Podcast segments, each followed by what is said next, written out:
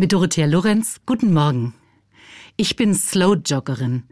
Ich mag dieses langsame japanische Laufen mit seinen vielen kleinen Schritten. Beim Slow Jogging rennt man nur so schnell, dass man nebenher wunderbar reden, lachen oder singen kann. Oft bin ich daher zu zweit unterwegs.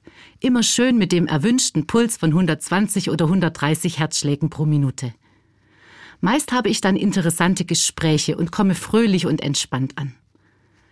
Anders geht's mir, wenn ich allein slow jogge. Dann werde ich leicht zu schnell und verliere mein gutes Tempo. Und darüber ärgere ich mich, denn ich bin ausgebildete Trainerin. Das sollte ich es doch im Griff haben. Doch mir fehlt dann ein Tempomacher, in dem Fall ein Bremser, um im gesunden Tempo zu bleiben. Ich meine, Jesus hatte das mit dem Tempo damals besser im Griff, auch wenn ich nicht weiß, ob er Slowjogger war. Von ihm wird berichtet, dass er zwar sein Ziel stets vor Augen hatte und sich nicht geschont hat, und doch bremste er immer wieder ab und suchte selbst in der größten Hektik seine Rückzugsorte. Dann hat er seine Jünger allein gelassen und ist in die freie Landschaft zum Beten gegangen. Ich denke, dass er dann alles mit seinem Gott besprochen hat. Das habe ich mir von ihm abgeschaut.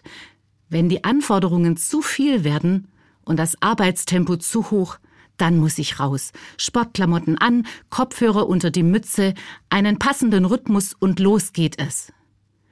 Wenn ich dann gleichmäßig und nicht zu schnell unterwegs bin, versuche ich meine Gedanken einzufangen.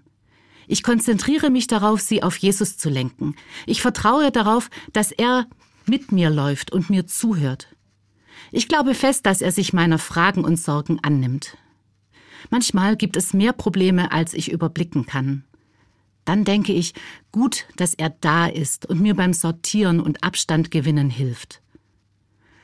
Schon Christen im ersten Jahrhundert, die oft verfolgt wurden, haben festgehalten, Lasst uns laufen mit Geduld in dem Kampf, der uns bestimmt ist, und aufsehen zu Jesus, dem Anfänger und Vollender des Glaubens.